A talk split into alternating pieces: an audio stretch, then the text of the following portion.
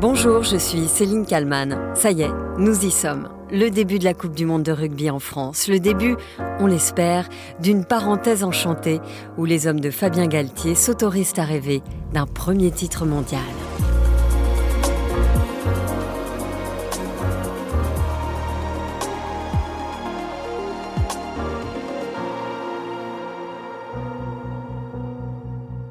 C'est un vieil adage qu'il dit. Jamais deux, sans trois. Trois défaites en finale de la Coupe du Monde de rugby pour les Bleus. C'était en 1987, en 1999 et en 2011. Trois défaites Ça, c'est fait. Il est désormais temps de passer à autre chose et de remporter la Coupe à la maison.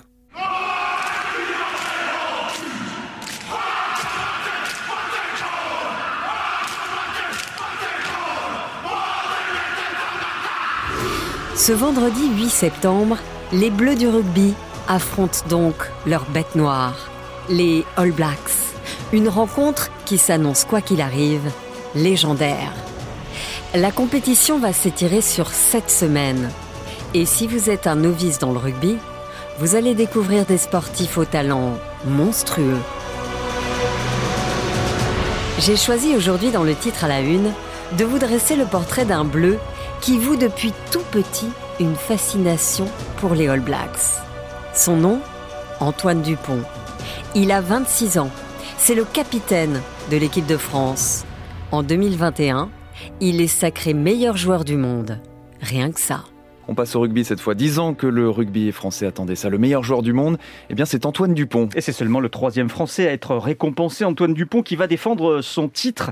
Antoine Dupont, qui est tombé dans la marmite du rugby quand il était tout petit.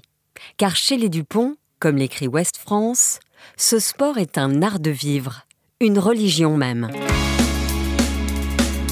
Antoine Dupont, né le 15 novembre 1996. Il grandit dans les Pyrénées et débute le rugby à l'âge de 4 ans. J'étais un enfant très turbulent, limite hyperactif, donc mes parents étaient bien contents que je me dépense, confie Antoine Dupont au magazine GQ. Il a 15 ans quand il rejoint le centre de formation du FC Auch. Le stade toulousain lui fait aussi un appel du pied. À 18 ans, il choisit finalement le club de Castres. Antoine Dupont le repère assez facilement au sein du groupe pro des rugbymen castrais. C'est l'un des plus petits gabarits et de loin le plus jeune.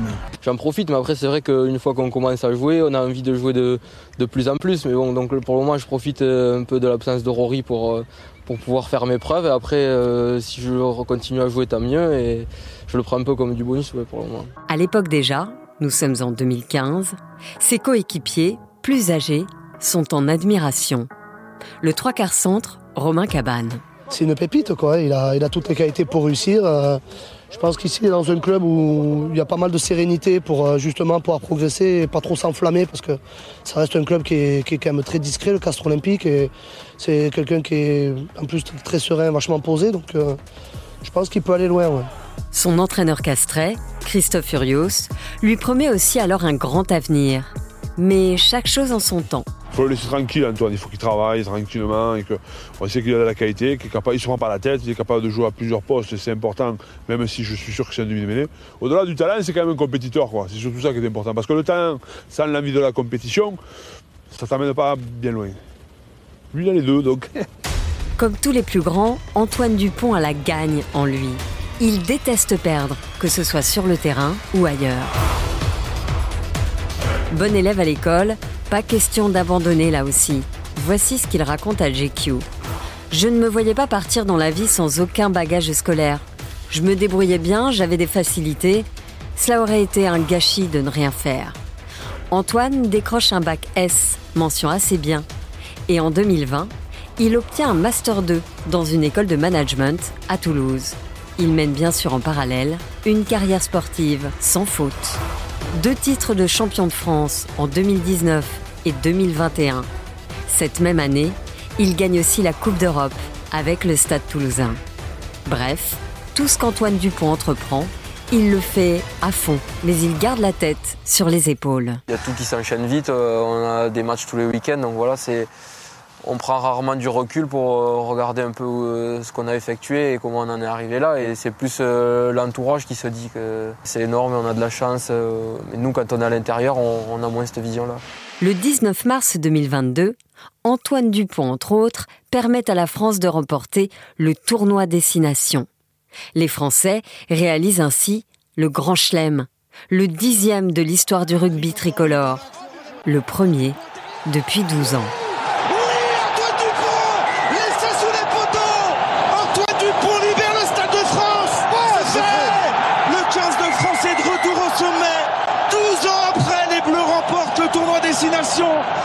Et le dixième grand chelem de son histoire. Antoine Dupont, sur le terrain, est en larmes et fait alors communion avec le Stade de France. C'était incroyable, là on nous voit les images quand on fait le tour d'honneur. 30 ou 40 minutes après le coup, de sifflet final, il y avait encore tout le monde qui était là dans les tribunes, qui chantait, qui nous encourageait. Et franchement, c'était des moments euh, assez incroyables, des émotions euh, indescriptibles. À 26 ans, Antoine Dupont est désormais la star du rugby français et du rugby mondial. Il est aussi plébiscité par les marques pour toutes sortes de publicités. Comme sur ce cliché en noir et blanc où on le voit plonger ballon de rugby dans une main. Une pub pour Apple. Il fait aussi la une du magazine GQ dans un peignoir jaune signé Balenciaga. Il lance alors sans le vouloir la mode des supporters en peignoir. J'ai trouvé euh, pas mal euh, à Cardiff quand on est parti avec le Pays de Galles. Ils étaient un paquet à avoir les, peignoirs et ils ont été bons quand même. c'est une marque de peignoirs. Antoine Dupont, qui ne laisse rien au hasard. Il est très impliqué dans la gestion de son image, qu'il a confiée à une société. Et pour l'ouverture de cette Coupe du Monde, un enfant va réaliser un rêve. Il s'appelle Arthur, il a 10 ans, et c'est lui qui va accompagner Antoine Dupont lors de son entrée sur la pelouse du Stade de France. J'arrive plus à dormir, j'ai trop hâte d'aller sur le terrain avec euh, Dupont. Tu te sens prêt là? Oui. Je vais être stressée, oui encore plus qu'Antoine Dupont. Stressé Antoine Dupont? Non. Les joueurs le savent bien, cette Coupe du Monde ne se jouera pas sur cette seule rencontre, même si c'est vrai, on l'espère tous, qu'elle commencera par une victoire à la maison.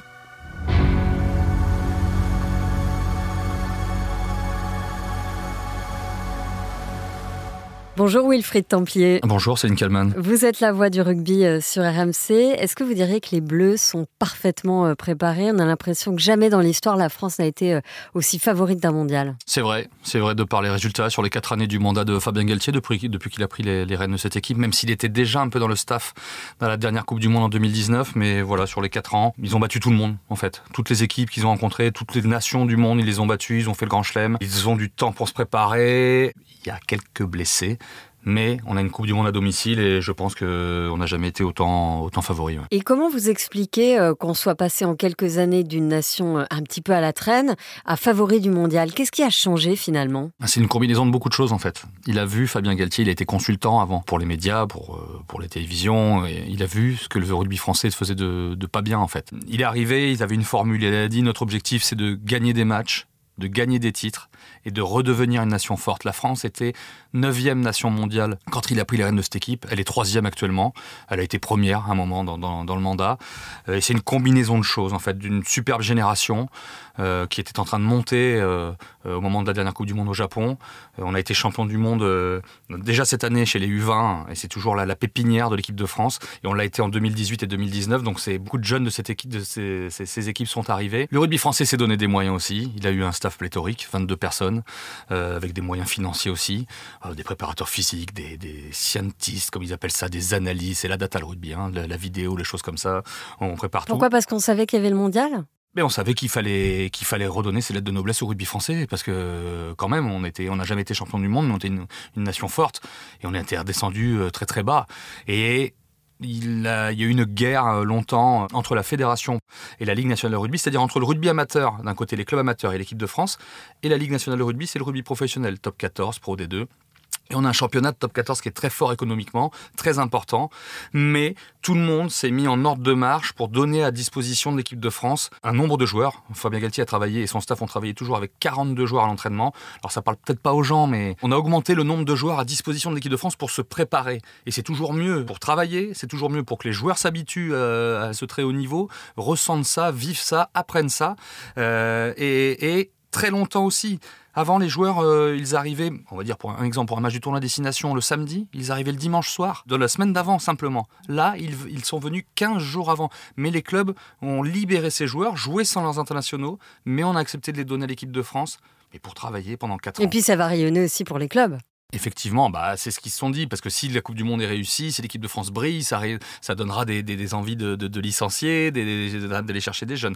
Et puis dernière chose, la qualité du staff aussi, la qualité de Fabien Galtier, le sélectionneur, la, qualité de tous les, spécialistes qu'on a, Karim Ghezal, William Servat, Laurent Labitte, tous les membres du staff, les entraîneurs des avants, des trois quarts. Euh, voilà, c'est une combinaison un peu tout ça. Vous n'êtes pas venu seul dans cette petite cabine d'enregistrement, vous avez avec vous une Bible qui est, je dois l'expliquer à nos auditeurs, hallucinante, c'est-à-dire que c'est un gros cahier. C'est un gros cahier, quoi, 21, 29, 7, un petit peu plus gros. 96 Il reste combien de pages?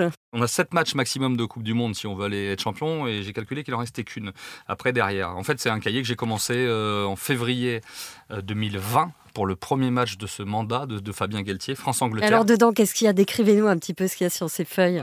Allez, puisqu'on va affronter les All Blacks, je vais aller chercher euh, la victoire contre les All Blacks en 2021 pas perdre de temps non plus, je tourne en plus. Il est où Il est où? Il est là. Alors si je prends le, le, le match du samedi 20 novembre 2021, Stade de France, France-Nouvelle-Zélande. J'ai à gauche, j'ai des stats, euh, enfin j'ai la France, sixième nation mondiale à l'époque, la Nouvelle-Zélande, deuxième nation mondiale. Euh, dernier résultat, dernière compétition, palmarès en Coupe du Monde, record de, de sélection, d'essais, de points. Et à droite, j'écris en fait ce qui se passe dans le match et dessus, j'agrafe après une grande page à 3 où j'ai ma composition d'équipe euh, pendant le match, où j'ai euh, bah, le, le, club des joueurs, l'âge des joueurs, le nombre de sélections, le nombre d'essais qu'ils ont marqués pour le raconter pendant le match. France-Nouvelle-Zélande, ça va être cette première rencontre de ce mondial de rugby est-ce que ce serait grave de perdre pour les Bleus? Alors pas grave, euh, parce que la compétition elle continue, parce que normalement la France et la Nouvelle-Zélande vont être les deux équipes de la poule A qui vont se qualifier, puisque l'Italie, l'Uruguay et la Namibie sont normalement un tour en dessous. C'est-à-dire que si, si, la France gagne tous ses autres matchs, elle sortira deuxième de la poule. Sauf que pour la confiance, pour la dynamique enclenchée, pour la, la relation avec le public, tout ce qu'il faut mettre en branle en fait dans ce match d'ouverture, toute cette fête, cette magie qu'il faut mettre en branle, ce serait mieux de gagner. C'est pas grave, mais c'est déjà arrivé pour la France en 2007 face à l'Argentine de perdre le match d'ouverture. Ah, décidément l'Argentine. Bon, ils avaient fait un exploit contre les Blacks, mais ils n'avaient pas été au bout. Ils avaient perdu en demi-finale contre les Anglais. Est-ce que le fait de jouer en France euh, peut être une force? Euh, J'imagine que oui pour les Français. On dit souvent que c'est plus facile euh, de gagner à la maison en rugby. Justement, on a l'exemple de 2007 où la France a pris la, sur le match d'ouverture a pris la pression en fait. Euh, les Français, euh, c'est pour la petite anecdote, c'est le demi-mêlée argentin de l'époque, Agustin Pichot, avait dit quand ils étaient sortis du vestiaire, ils avaient vu la porte entrouverte des Français, il avait dit ils étaient aussi blancs que leurs survêtements. Ça veut dire qu'ils avaient une énorme pression. Sauf que là, euh, ils ont tout fait pour que ça n'arrive pas. Fabien Galtier a appelé tous les anciens sélectionneurs pour savoir ce qu'il fallait pas faire. Donc ils ont, voilà, dans l'été, ils ont vu du monde, ils n'étaient pas dans leur bulle et tout. Et ils en parlent déjà. Ils veulent, ils veulent tout de suite se servir de la pression, mais que ça soit bien pour l'équipe de France, comme en 98 avec le foot. Quoi. Donc ils, appellent le public à ça, ils disent à leurs joueurs, euh, voilà, jouez, être les... Fabien Galtier disait cette semaine, on est léger. Ils ont l'air assez sereins. Euh, Qu'est-ce que la génération actuelle euh, de Français a de plus que les autres? On a l'impression que par exemple les Antoine Dupont ou les Grégory Aldrit, ils ont, ils ont pas peur de perdre. Ils disent que ils ont pas peur des blagues, par exemple, ou contrairement aux générations bah, de Fabien Galtier justement. Je ne sais pas si déjà c'est générationnel euh, d'un point de vue physiologique, mais ces jeunes, quand vous les interrogez, justement, on dit alors, euh, pression, ce match? Non, non, non, non, ça va, pas de pression, peut-être déjà. Et puis ces jeunes, je vous l'ai expliqué, ils ont gagné avant, en fait. Donc ils savent ce que c'est des, grands matchs, euh, donc à leur niveau de jeunes, mais ils savent que c'est l'enjeu des grands matchs déjà. Ils ont appris à gagner. Et, et bon, alors, on verra hein, quand même, parce que demain match d'ouverture de Coupe du Monde, 80 000 spectateurs au Stade de France, des millions de téléspectateurs euh, à la télé, à la radio, je vous parle même pas. Et dans le monde en modovision, ils peuvent être rattrapés par ça. Mais a priori, c'est pas une génération comme ça. Et est-ce que vous, vous êtes aussi euh, serein qu'eux?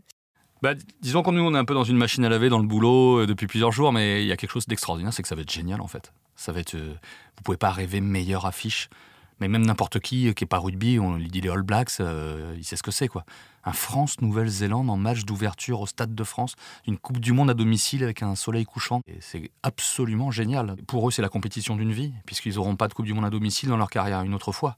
Donc euh, euh, c'est comme ça qu'ils euh, essayent d'évacuer la, la pression, en fait. C'est une Coupe du Monde aussi qui s'étire dans le temps, ça va durer assez Toujours longtemps. le rugby, en fait. Parce qu'au foot, ils peuvent jouer tous les 4 jours. Au rugby, ils peuvent pas. Trop dur pour le déjà, corps. Déjà, il y a six jours d'écart entre le match face à la Nouvelle-Zélande et le suivant à Lille contre l'Uruguay.